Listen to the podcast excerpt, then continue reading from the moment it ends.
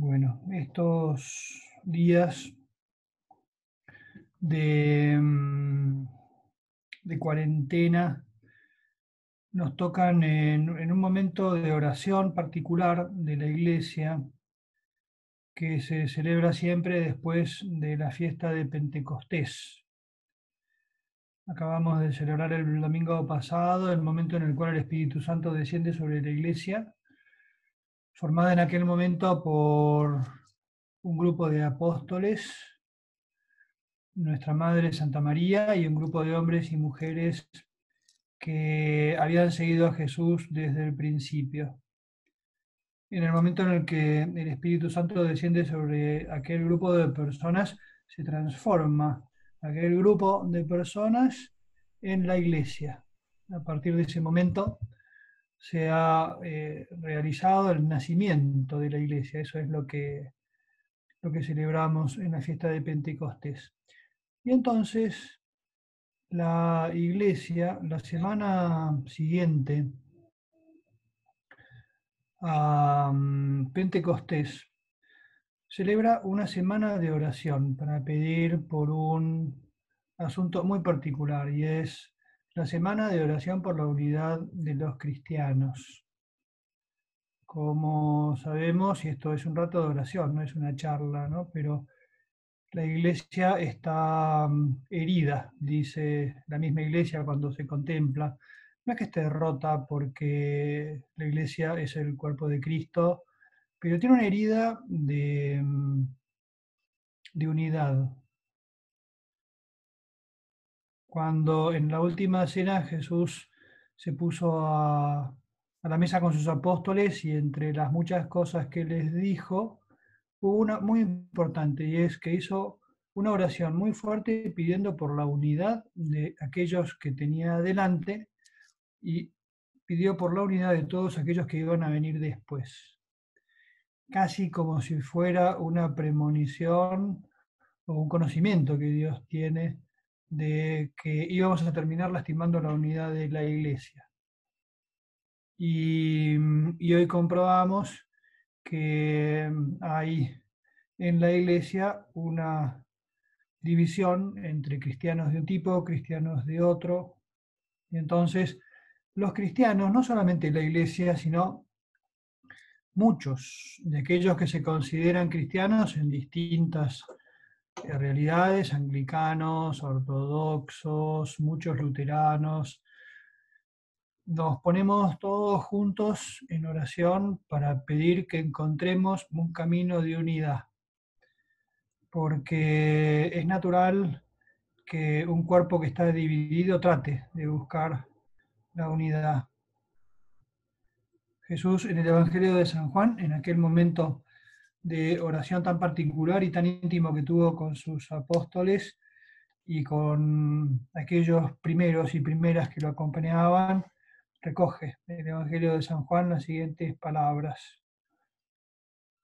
Eh, primero introduce eso, ¿no? Dice, no ruego solamente por estos que están a mi alrededor, capítulo 17 del Evangelio de San Juan, sino también por aquellos que por medio de tu palabra creerán en mí. Ya está hablando en futuro.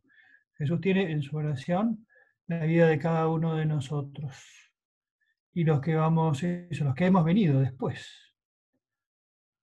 Quiere decir, eso es lindo para que lo pienses, ¿no? Que Jesús no solamente mm, eh, tiene presentes a aquellos que le están respondiendo en ese momento, sino que también tiene en su corazón a cada uno de los que hemos venido después. Jesús rezó por nosotros. No es una exageración pensarlo, ¿eh?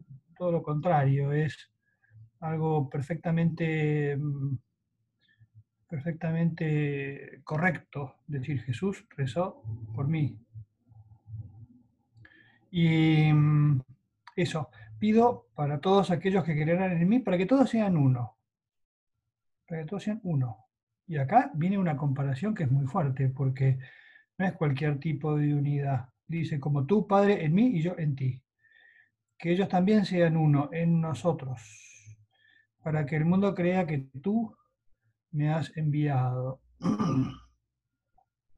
pide la unidad, pide una unidad en la iglesia que sea semejante a la unidad del Padre con el Hijo, con el Espíritu Santo, que sabemos por la teología que es una unidad de amor. Y, pone una cláusula más, y es que el mundo crea, para, perdón, que todos sean uno, para que por medio de su palabra crean en mí, casi como una condición. Para que el mundo crea en Dios, tenemos que mostrar la unidad que muestra Dios en su, en su propia unidad. Tenemos que volver a la unidad. Y eso dice que la iglesia no es solamente, eh, no sé, que todos vengan a donde estamos nosotros. ¿no? Eso vamos a llegar después. Pero bueno, que, que, lo tengas eso registrado como un tema para tu propia oración cada día.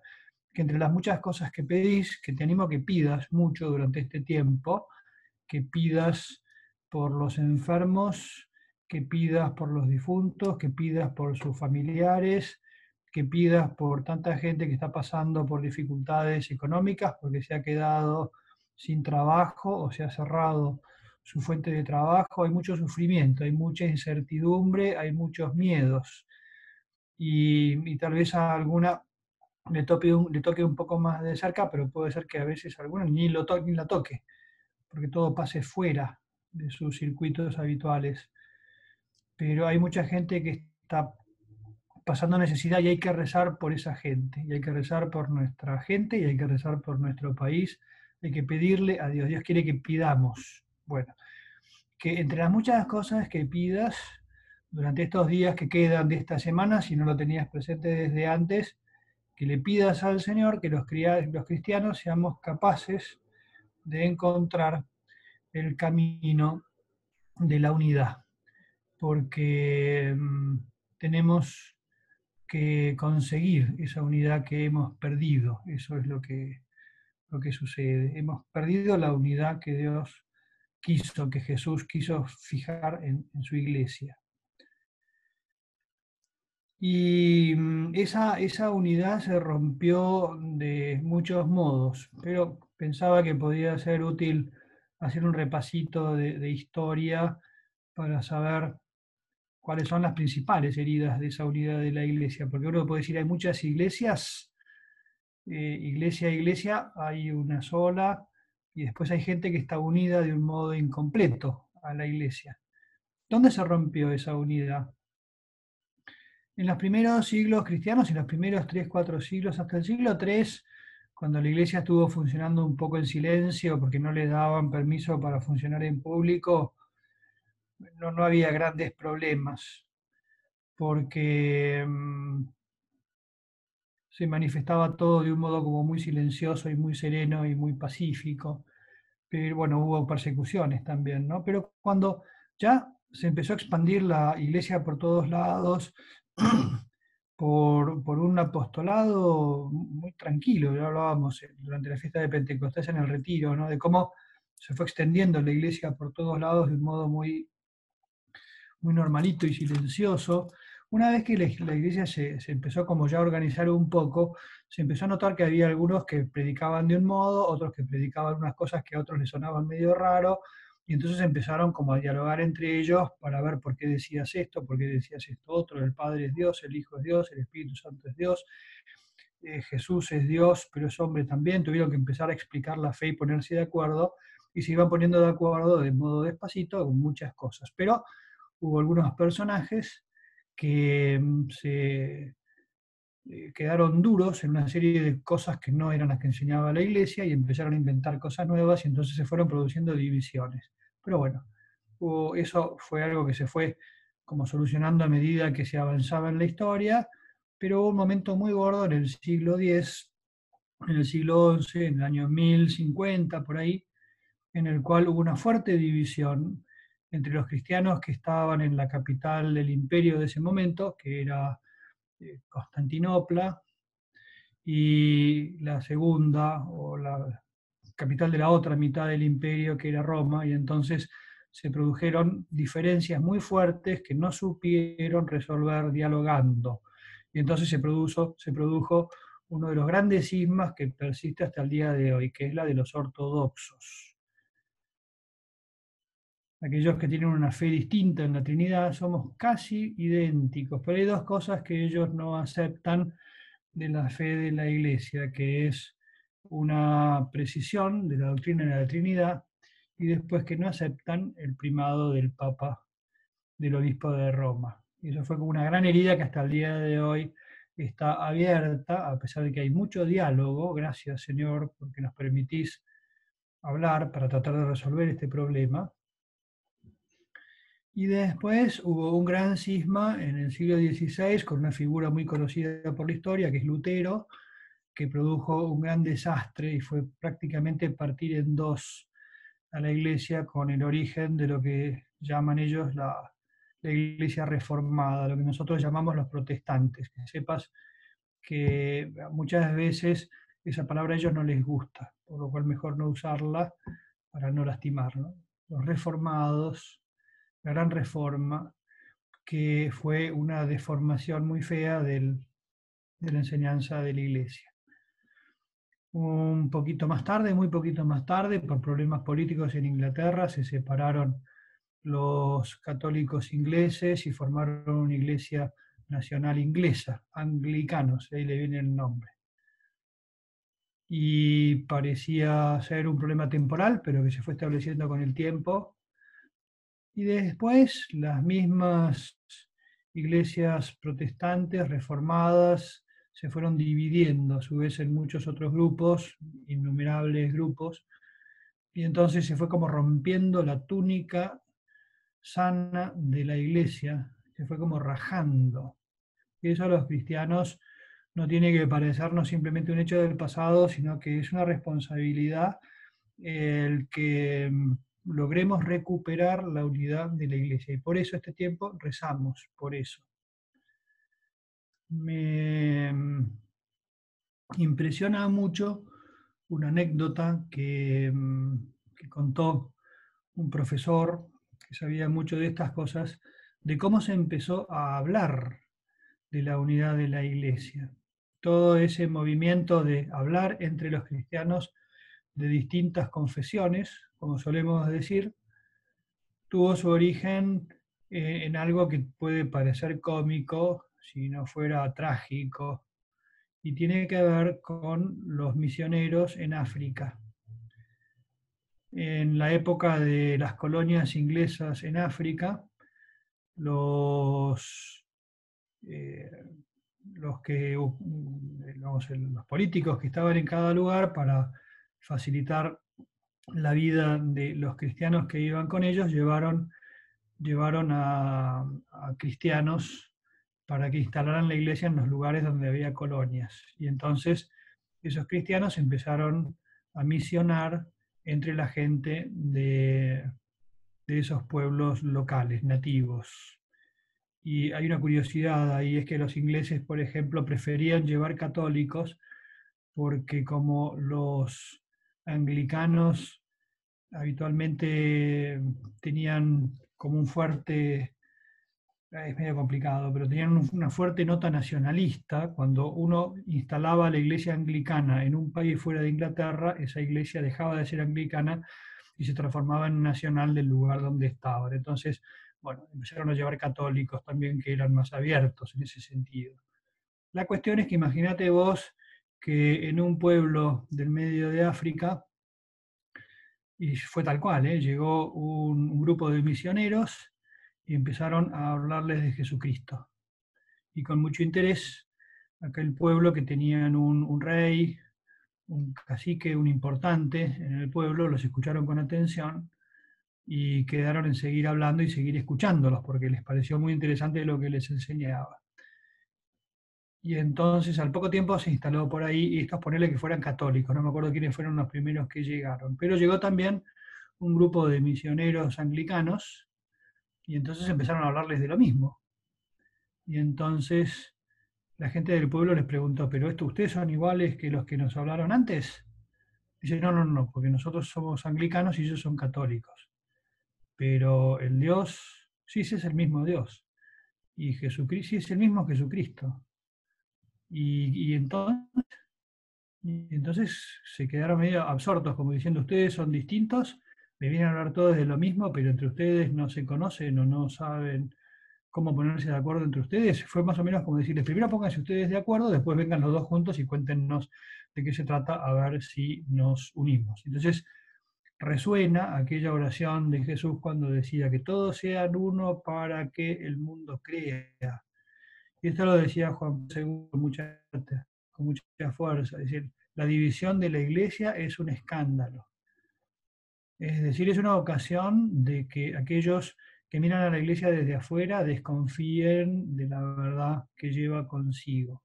Entonces, aquellos hombres pusieron en funcionamiento un diálogo entre ellos que se fue extendiendo a todos lados y entonces se formó algo muy lindo que tiene unos cuantos años ya de existencia, no muchísimos, menos de 100, que se llama el movimiento ecuménico, en el cual todos los cristianos, y vamos invitando a todos aquellos que creen en Dios Hijo, Dios Padre, Hijo y Espíritu Santo, y en la encarnación de Jesucristo y en la fundación de la Iglesia, nos invitamos a todos para tratar de ir descubriendo cómo sanar las heridas que nos separaron.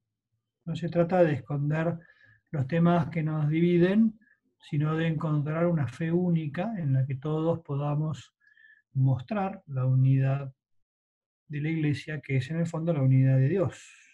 Es un tema importante, tal vez te hagas cargo por esto.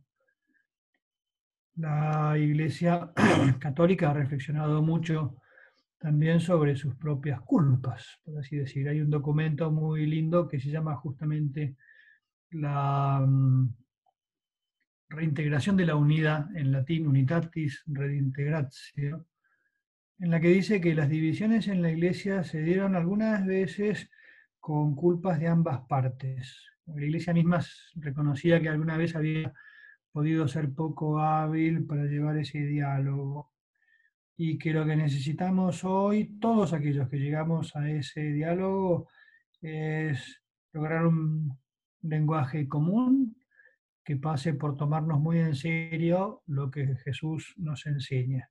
Lo primero que tenemos que hacer es convertirnos cada vez más en más cristianos. Y entonces, si somos todos cada vez más cristianos, entonces vamos a tratar, vamos a descubrir dónde están los, los puntos que nos separan para poder corregirlos. Por eso que rezamos durante esta semana para que Dios nos haga más humildes y para que nos haga más parecidos a Jesús, que nos dé más caridad. Como los dos grandes temas. ¿Qué puedo hacer por mi parte? Todos los días tratar de rezar algo. Ponerle, si estás rezando el rosario, una decena del rosario. Si estás dedicando un rato de oración, dedicarte a pensar en esa unidad y pidiéndole a Dios que nos ayude a resolver los problemas. Si conoces a gente a tu alrededor que está en alguna confesión protestante o en alguna otra realidad cristiana que no está unida, pedir por ellas y por ellos y pedirles a todos que nos miremos con respeto. Otra cosa que podés hacer es que nunca hables mal de alguien que tiene una fe distinta. Y acá te diría que en general no puedo hablar mal de nadie. Un cristiano no puede caer en el pecado de maledicencia, empezar a levantar las cosas malas que han hecho otros. Eso es un pecado que, hay que tratar de, evitar siempre. Pero hoy le ponemos especialmente el acento a miradas comparativas y críticas de gente eso, que tiene otras, otra fe. Y tal vez pueda ser una cosa buena también, para empezar por lo que es más cerca, que nunca te, te, gastes una gota de saliva en criticar cosas de la iglesia de modo público y abierto. ¿Hay cosas que tenemos que cambiar? Sí, hay cosas que tenemos que cambiar. Pero si yo tuviera que ayudar a mi mamá a cambiar algo, no andaría por ahí diciéndoselo a todo el mundo, sino que trataría de llevarlo con discreción y ayudándola a mejorar en aquello que tiene que mejorar. El sentir a la iglesia como una madre es una de las lindas características que tiene la vida cristiana. Aprender a mirar a la iglesia como a mi madre. Nunca permitirme hablar mal de la iglesia, de personas de la iglesia, hoy están muy expuestas. Muchas personas de la iglesia, hay gente que ataca al Papa, incluso dentro de la iglesia. Y ahí es donde también hay que pedir con, con Jesús que todos seamos uno, que no aceptemos esas divisiones, aceptemos esas críticas. Si hay algo que no entiendo, rezo. Si hay algo que no me gusta, rezo. Si hay algo que me gustaría decirlo, me callo y le ofrezco a Jesús ese sacrificio para que no salgan de mis labios palabras que lastimen un poquito más la túnica santa de la iglesia.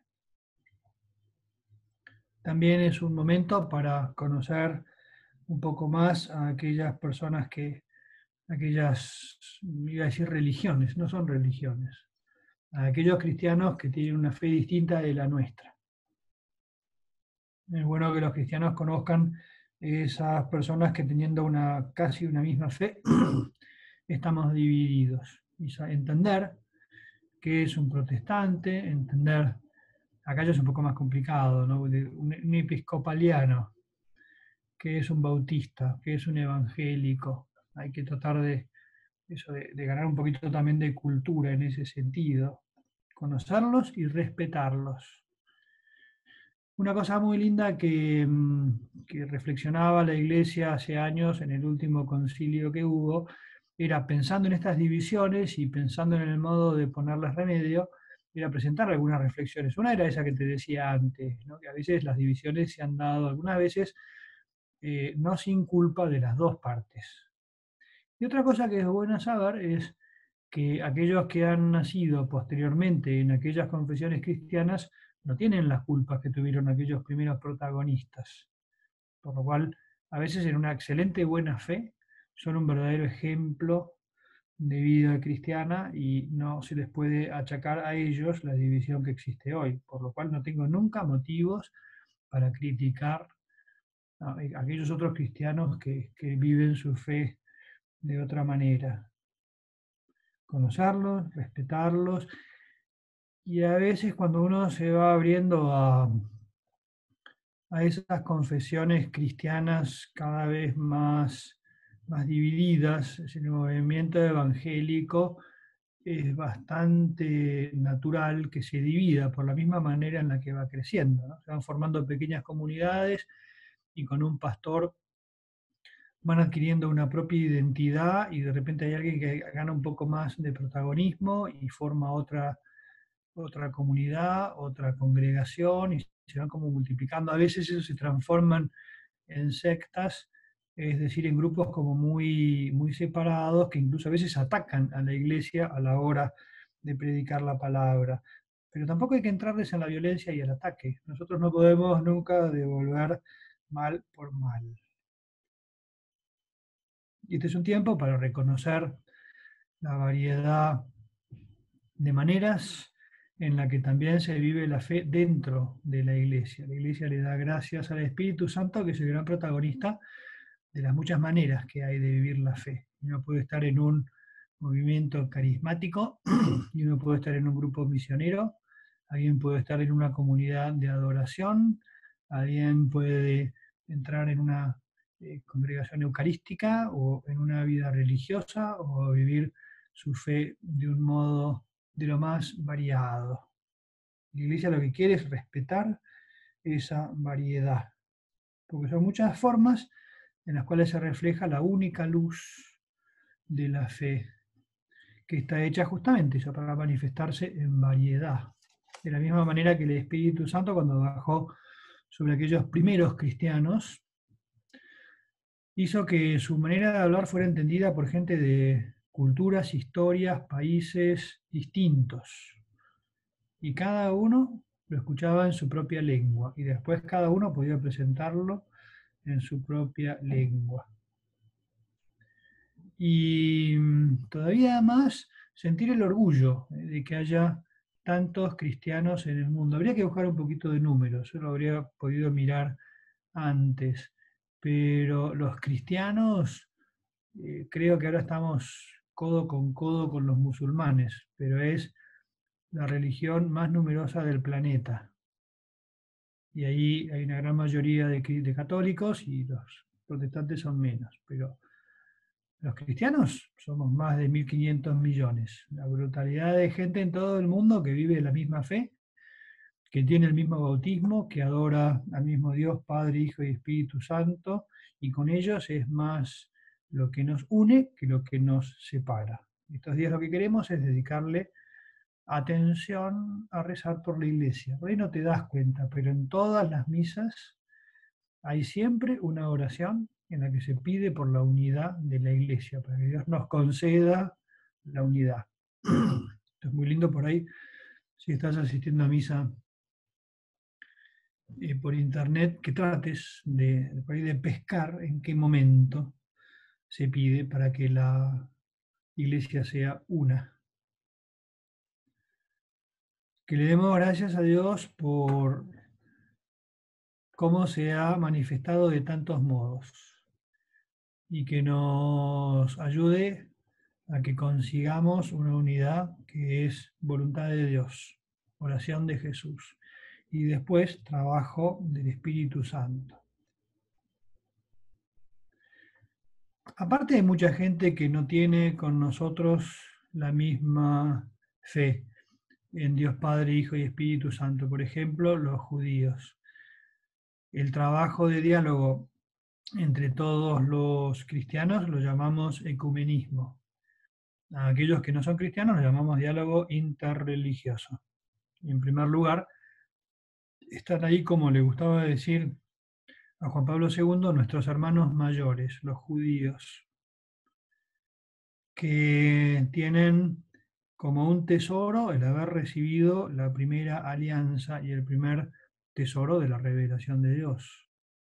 Me gustaba hablar con un amigo mío judío que se hizo cristiano y él decía, no me gusta decir que me convertí, porque en realidad lo que sucedió fue que entendí que se habían cumplido las profecías, por lo cual fue un continuar con la revelación de Dios que había empezado en el Antiguo Testamento. Hay que tener en cuenta que todos aquellos que rodean a María en la primera iglesia son todos judíos, todos judíos, que han encontrado el sentido de las profecías que hablaban del Mesías, de ese Dios que iba a venir en persona. Te decía que con aquellos que no son que no son cristianos tenemos un diálogo interreligioso. Es muy lindo el diálogo en Buenos Aires con los judíos. En Buenos Aires hay muchos judíos. Y el, trato que hay entre los católicos y los judíos es muy rico, hay mucho diálogo. Y es muy lindo. Me ha tocado participar en varias cosas y, y da gusto ver cómo desde lugares distintos podemos hablar de muchas cosas comunes con nuestros hermanos mayores. Además, de que viene muy bien conocer las tradiciones judías para entender mejor a veces nuestra propia fe cristiana. Decía la Iglesia durante estos días, el ecumenismo no es un trabajo para especialistas, sino que tiene que ser una preocupación de todos los cristianos. Cada cristiano tiene que sentir el peso de una división que nos hace mal porque no es lo que Jesús quiere. Entonces te invito a estos días reces. Estamos entre la fiesta de, de Pentecostés, que es el nacimiento de la iglesia, y la fiesta de la Santísima Trinidad el próximo domingo, en el que celebramos justamente la unidad que tiene que servir como modelo. Que nunca salgan de tus labios palabras, juicios, gestos que lastimen a otro cristiano o a otro judíos, pongámoslo también, y a todos aquellos que creen y que tienen fe en Dios. Terminemos nuestro rato de oración, como solemos hacer. Te damos gracias, Dios mío, por los buenos propósitos, afectos e inspiraciones que me has comunicado en esta meditación. Te pido ayuda para ponerlos por obra. Madre mía Inmaculada, San José, mi Padre y Señor, Ángel de mi guarda, intercedan por mí.